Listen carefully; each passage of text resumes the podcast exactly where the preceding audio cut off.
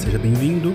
Esse é o podcast Resenha, o melhor conteúdo de gestão de pessoas feito por quem entende do assunto. Eu sou seu host, Alexandre Cruz, e semanalmente trago e comento os temas mais relevantes da gestão de pessoas, pensados das melhores fontes para você que não tem mais tempo para digerir todo o vasto conteúdo disponível online e offline.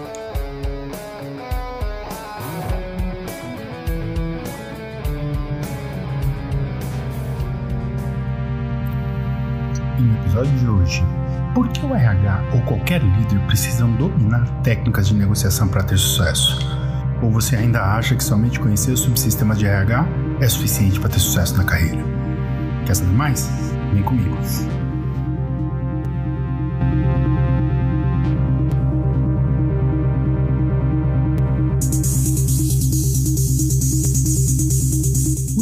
Hoje teve como inspiração um problema que um colega trouxe em um dos grupos de WhatsApp dos quais eu participo.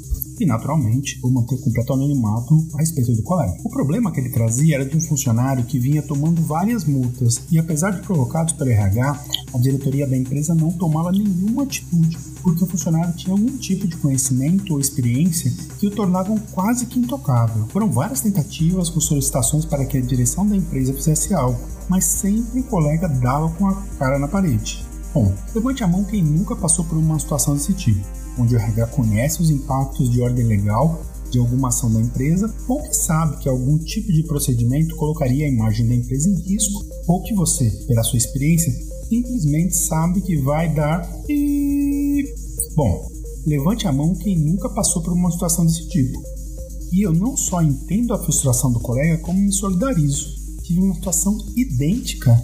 E eu não só entendo a frustração do colega, como me solidarizo. Tive uma situação idêntica em uma empresa onde trabalhei, mas a cultura de segurança do trabalho e o compromisso da direção foram diametralmente opostos.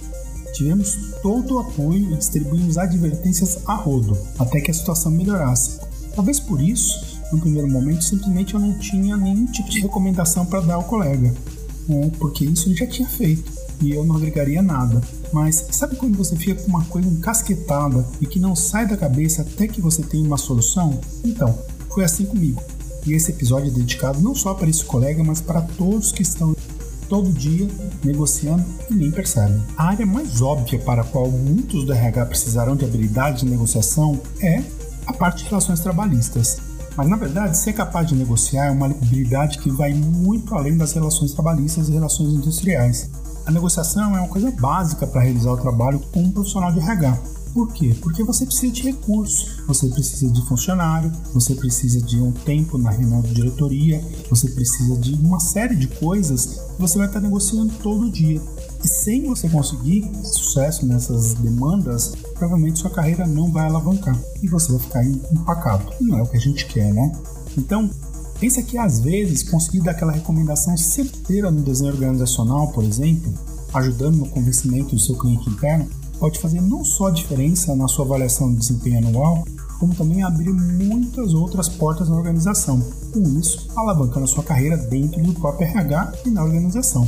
Então, negociar é uma coisa muito importante, porque o conflito é um fato na maioria das organizações, ou na vida, na verdade, né? Queremos que pessoas de diferentes funções e equipes se unam para desenvolver e executar políticas e programas, inevitavelmente haverá desentendimentos sobre os melhores caminhos a serem escolhidos. Claro. Portanto, o RH tem um papel importante a desempenhar em ajudar sua organização a desenvolver sua capacidade de negociação. Pois se as pessoas souberem negociar de forma eficaz, adulta, tranquila, elas poderão transformar suas diferenças em acordos que todos os membros de uma equipe podem comprar, incluindo a equipe do RH mesmo. O que quer dizer que não basta você ajudar a empresa a se desenvolver em finanças ou o que quer que seja. A negociação é parte do dia a dia. Sem aquela mãozinha no desenvolvimento de uma boa negociação, o conflito vai ser o conflito por si só e o conflito por si só tende a não trazer resultado para a organização, além de você ter um péssimo clima de trabalho. Né? Então, o que considerar entrar em uma negociação? Primeiro, você tem que ter uma ideia do que é o sucesso para você naquela negociação. Qual será um resultado aceitável daquilo, né? Se você não sabe onde você quer chegar, qualquer caminho serve. Então, leva isso em consideração. Uma citação, se não me engano, do Lewis Carroll. Uma outra coisa que tem que fazer é se posicionar do outro lado da mesa. O que você diria se ele pedisse um corte de pessoal na sua área? O que você diria se aquela demanda fosse trazida para você com esses argumentos? Se você não se coloca do outro lado, você não consegue se preparar bem para os possíveis caminhos que aquela reunião pode ter. Uma outra coisa importante é construir um relacionamento antes de entrar numa negociação com alguém. Porque isso vai significar que seu relacionamento não tem tudo a ver com aquele confronto. É simplesmente uma coisa que você está discordando. Então, é relevante você construir um relacionamento antes. Se a gente fala, por exemplo, de uma negociação sindical, que é uma coisa mais comum da gente entender. Negociação sindical, você vai ter oportunidade de estar sentando com membros do sindicato e você tem duas formas de fazer isso. A primeira é encarando que tem um inimigo do outro lado, que você quer derrubá-lo de qualquer maneira. Bom, vai ser difícil você conseguir avançar ou ter uma boa negociação para sua empresa. Ao passo que, se você entender que do outro lado tem uma pessoa também bem preparada, que está com foco diferente do seu, mas tem suas demandas, e que é uma pessoa inteligente também, então a coisa fica mais simples de você encarar. E a coisa fica mais correta de encarar, na verdade, porque você está conhecendo melhor quem está do outro lado. Você tem que saber que aquele líder sindical, qual o papel que ele tem na organização, como ele chegou nesse papel, que treinamentos que ele teve, que outros tipos de negociação ele já conduziu, qual foi o resultado dessa negociação. Uma coisa que eu aprendi com um consultor que fez um trabalho bem interessante na empresa que eu trabalhei, o Márcio Gaba, ele trouxe uma frase que, se não me engano, é um presidente americano, não vou lembrar qual, uma preparação prévia bem feita vai prevenir que você tenha uma performance ruim naquilo que você está fazendo. E, primeiro, você tem que saber onde você quer chegar. Tem que entender o que é um resultado aceitável daquela negociação. Segundo, você tem que conhecer o outro lado, você tem que saber quais são as demandas, o que é aceitável e o que não é aceitável para ele respeitando o outro lado. Essa é uma forma bem inteligente de você conseguir construir caminhos na negociação. Próximo item é: você tem que se lembrar que vai estar trabalhando com essas pessoas depois. Amanhã depois você vai estar negociando de novo com esse líder sindical. Amanhã depois você vai estar sentando de novo com esse líder de área para debater a estrutura organizacional dele. Então você ir com uma postura de enfrentamento e de inimizade com o outro lado, tudo bem. Pode até ser que você vai conseguir resultado nessa conversa, e numa próxima, e na outra. A vida dá voltas e você não está sempre com pessoas diferentes tendo relacionamento e tendo discussões. Então entenda que você está construindo uma jornada de longo prazo. Negociação não é corrida de 100 metros, negociação é maratona porque você pode ter pontos intermediários de tomada de tempo, mas no final das contas o importante é o resultado que você vai conseguir em todas essas negociações. Então, entendendo que é um relacionamento de longo prazo, ajuda nos outros pontos para você não estar tá vendo inimigo do outro lado. Você vai encontrar de novo com essa pessoa, você vai negociar de novo, então tenta considerar e o relacionamento é mais importante do que aquela negociação em si. Claro que você vai estar buscando objetivos, mas faça isso de uma maneira legal pensa sempre que é um relacionamento de longo prazo. Então, se você tirar proveito de alguém nessa negociação, nessa vez, muito bem, parabéns. Mas numa próxima, quando você sentar de novo com aquela pessoa para negociar, você acha que isso não vai ficar marcado? Você acha que isso não vai ter um peso nessa nova negociação? Já sai perdendo, né? Ah, isso é super importante. É importante você fazer um, uma preparação mais detalhada se for uma negociação de extrema importância. Então, se você vai ter uma negociação sobre o budget anual da sua área, ou se você vai ter uma negociação, um acordo coletivo, por exemplo, ou de um contrato bastante relevante para sua organização, se prepare antes. O que é se preparar antes? É você, além de ler tudo que tiver que ler, é você testar as diversas hipóteses e caminhos de que essa negociação vai tomar. Então, se você entender e essa negociação vai para o caminho A, para o caminho B, e você já testou isso antes, você já colocou outros colegas para te perguntarem isso, ou você mesmo fez uma sessão de auto brainstorming, sei lá, de todas as possibilidades que podem acontecer na reunião, claro, provavelmente vai ser impossível você ficar 100%, mas você vai chegar bem perto disso e isso vai fazer diferença no final. Se prepare, planeje, teste as hipóteses, né? Faz um, um teste ácido, né? Então, se você não se propõe um teste ácido na sua teoria, da sua proposta, dificilmente você vai conseguir se safar bem quando chegar na reunião formal de negociação, porque você vai estar testando aquelas hipóteses pela primeira vez e eventualmente você não vai ter as respostas. E aí vem uma outra dica, que digamos que você não fez isso bem, ou mesmo tendo feito bem, alguma coisa na hora deu errado. Você não precisa matar o assunto naquele dia, naquela hora. Em geral, as negociações são assim você tem uma possibilidade naquela reunião, Mas você sempre pode abrir outro, um outro dia, claro, dentro de, um, de uma limitação de, de cronograma. Mas se você sente que uma reunião não está indo tão bem, se você sente que aquela negociação está indo para um lado que não é o mais favorável ao que você gostaria de ter, não tem problema nenhum de você dar um break, suspende a conversa, fala que você tem que ligar para alguém para pegar alguma informação, ou fala que você tem um outro compromisso, aquela reunião está sendo longa demais, ou dá uma desculpa educada qualquer, ou simplesmente fala: olha, eu acho que a gente não está conseguindo ir bem nisso, vamos tentar de novo um caminho diferente amanhã, e aí você suspende a reunião evite ir por um caminho que você já vê que não está indo bem. Tentar reverter. Se não for possível reverter, suspende a reunião, suspende a negociação. Isso vai fazer bastante diferença. Mas eu queria voltar, por mais que você tenha feito N cursos de negociação, você nunca sabe tudo e você tem que treinar.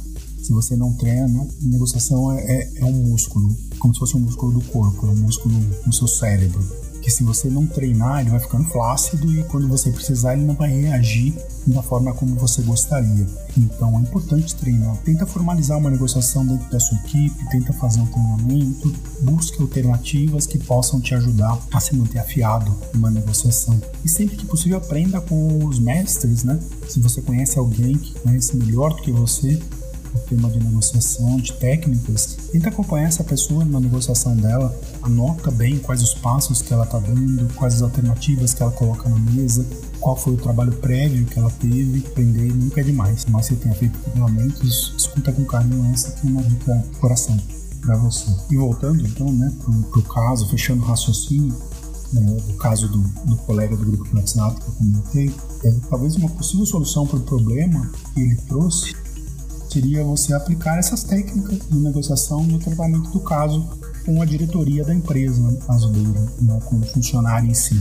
Então, voltando para o caso do, do, colega, entender quem é o decisor, nesse caso o decisor é a diretoria, ele já sabia disso, ele tinha levado essa demanda para a diretoria algumas vezes, sem sucesso. Então, o que acabou acontecendo foi que, na minha opinião, né, ele levou esse caso sobre a ótica de RH sobre a ótica dele como recursos humanos. Então ele levou o caso com a preocupação, claro, com a saúde e segurança do funcionário, como é natural, ou até de entender que tem uma pessoa que está tendo muitos descontos de multa no seu salário, isso pode começar a prejudicar dentro da família ou no seu fluxo de caixa. Então, não está errado o, o, ponto de vista de recursos humanos levar a discussão para a ótica do RH o problema é que a diretoria não necessariamente vai ter a mesma ótica. Então a proposta que eu consegui sair, que não me saía da cabeça, né? Consegui trazer para esse tema, esse colega trazer a discussão sobre a ótica da diretoria. Então, pensando um pouco sobre a ótica da diretoria, de acordo com o que ele trouxe, se temos um funcionário que é excepcional por qualquer motivo, de ter um conhecimento ou tem uma lista de clientes e é fundamental para a empresa, Talvez a partir daí seria interessante para os tomadores de decisão. Então seria mais ou menos uma conversa como chegar neles e construir a famosa ponte dourada, para você tentar trazer a pessoa para o mesmo ambiente que você e conectar esses dois ambientes com uma ponte dourada, a ponte da, do acordo, efetivamente. Então, nesse caso, a ponte dourada seria você levar para a diretoria entendendo que, pela importância do funcionário, se acontecer alguma coisa com ele, isso seria muito danoso para a companhia. E que é disso que você está falando como recurso humano. Você não está falando sendo bonzinho, entre aspas, né? Você não está falando só sobre questões comportamentais de RH, que você está louco para dar uma advertência para o funcionário. Não é nada disso. Na verdade, você tem que apresentar o caso demonstrando que tem uma pessoa-chave da organização que já foi devidamente mapeada e até reconhecido pela própria diretoria, que essa pessoa está em risco. E esse risco dessa pessoa traz um risco para o negócio. Em que sentido? Você pode levar estatísticas, por exemplo, de que a cada X multas graves, isso se traduz em X% de possibilidade de um acidente, por exemplo tanta, de acordo com a quantidade de multas que o funcionário tem, provavelmente ele tá, não está com uma boa agenda de negócio, então por conta disso ele tem que correr muito de um compromisso para o outro. Você tem que trazer essa discussão para o nível de negócio e sair um pouco da discussão do nível de recursos humanos, porque você já tentou isso e não deu certo. Você já deu de cara na parede. Então, uma forma de você repensar isso é trazendo a perspectiva do negócio. Então, sob a perspectiva do negócio e amarrando com o seu papel como recursos humanos, é chegar na diretoria e falar: temos um funcionário imprescindível e ele está se colocando em risco todos os dias e automaticamente colocando em risco também a nós da empresa. Então, a partir disso, a minha recomendação é A, B, C, D. Seria eles chamarem o funcionário e darem uma enquadrada nele. Seria, além disso, dada a fragilidade da sua estrutura organizacional, seria você já também reforçar com a diretoria a necessidade de um pipeline para essa posição. Alguém que pudesse colar nesse funcionário e aprender da experiência dele, ou trazer alguém com o mesmo nível, já fazer entrevistas proativas para ter isso na manga, é fundamental. E é fundamental não da perspectiva só de recursos humanos, é fundamental da perspectiva de liderança de negócio. Então, talvez esse seja um ponto interessante de trazer para a discussão com a diretoria, né? Então, quando você aplica as técnicas, você está fazendo o quê? A primeira coisa, técnica 1, estabelece o objetivo da negociação. Aonde você quer chegar? Você não quer chegar a dar uma advertência ou suspender um funcionário. O que você quer chegar é uma atitude da diretoria em relação àquele comportamento. Então, tem claro qual é o objetivo e tem que colocar um objetivo para o qual haverá concordância de alguma forma. Se você levar um objetivo que claramente vai dar de frente um entendimento do outro lado, você já começou errado. E a chance de ter resultado disso é muito baixa. Então, estabeleça um, um entendimento sobre o objetivo. Claro, se preparar bem, como eu falei, preparar com buscar essas estatísticas de acidentes, é, buscar entender qual é a característica das multas que ele tem levado, se ele está levando multas de excesso de velocidade, se ele está levando multas de rodízio, porque para cada um dos problemas você vai ter uma solução distinta. Então isso é o mesmo que vale para qualquer startup, por exemplo, quando você está buscando um negócio, você tem que testar esse negócio. A descrição que você faz é a partir do problema, a partir da dor, né? Se não há uma dor na diretoria em relação a ele estar tá tomando um, você não vai chegar a lugar nenhum. Então você tem que entender o que é uma dor para a diretoria, o que é uma dor para o seu cliente e aí levar uma solução para essa dor. A chance de resultado de uma negociação é muito mais forte.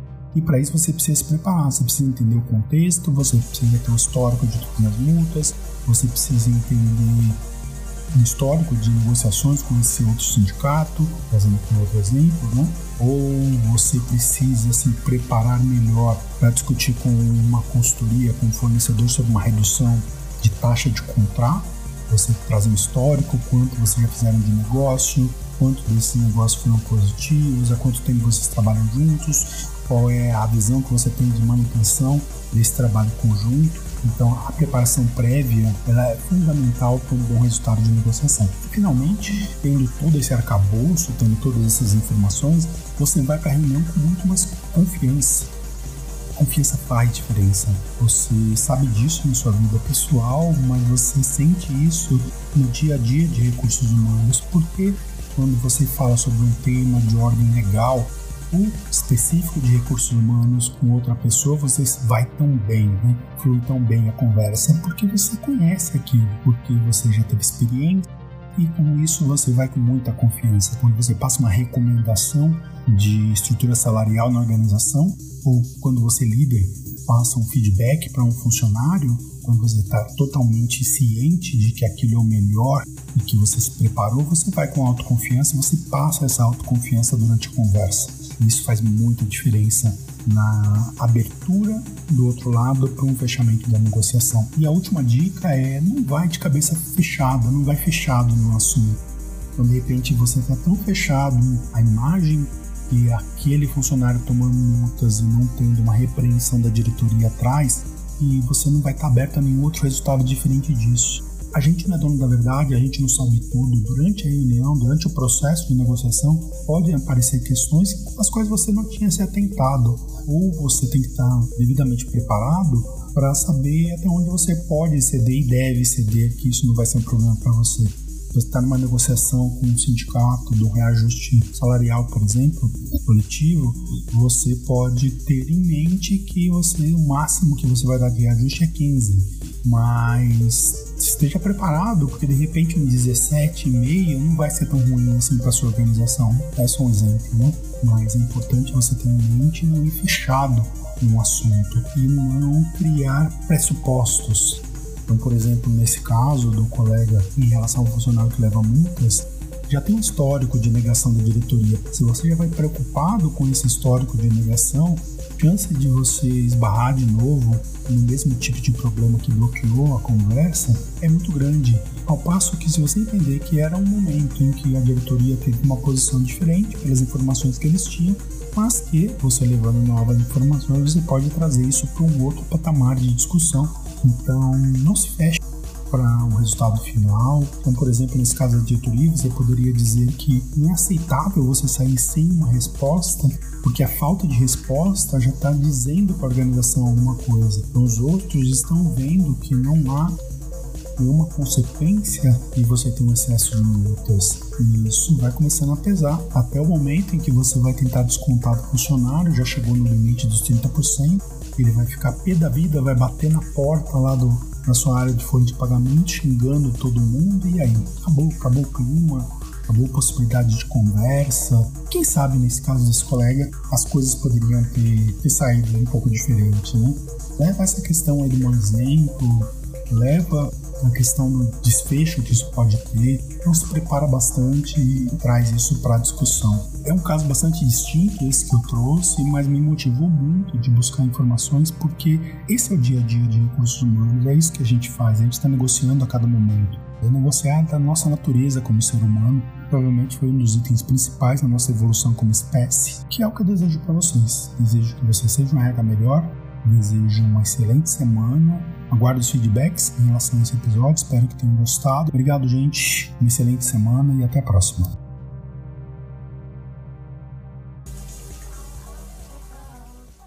Obrigado pela audiência. E não esqueça de assinar o podcast na sua plataforma preferida. Se gostou do conteúdo, dê uma passadinha no Apple Podcasts, Google Podcasts, onde quer que você esteja escutando nesse momento e deixe suas 5 estrelinhas ajuda muito a que o algoritmo apresente o podcast para que outras pessoas também possam conhecer. Muito obrigado e uma excelente semana.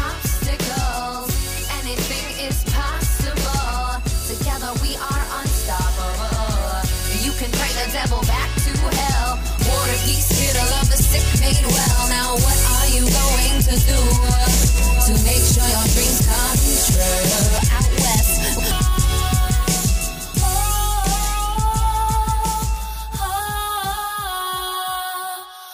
You can pray the devil back to hell Water peace spirit of the sick made well. Now, what are you going to do uh, to make sure your dreams come true?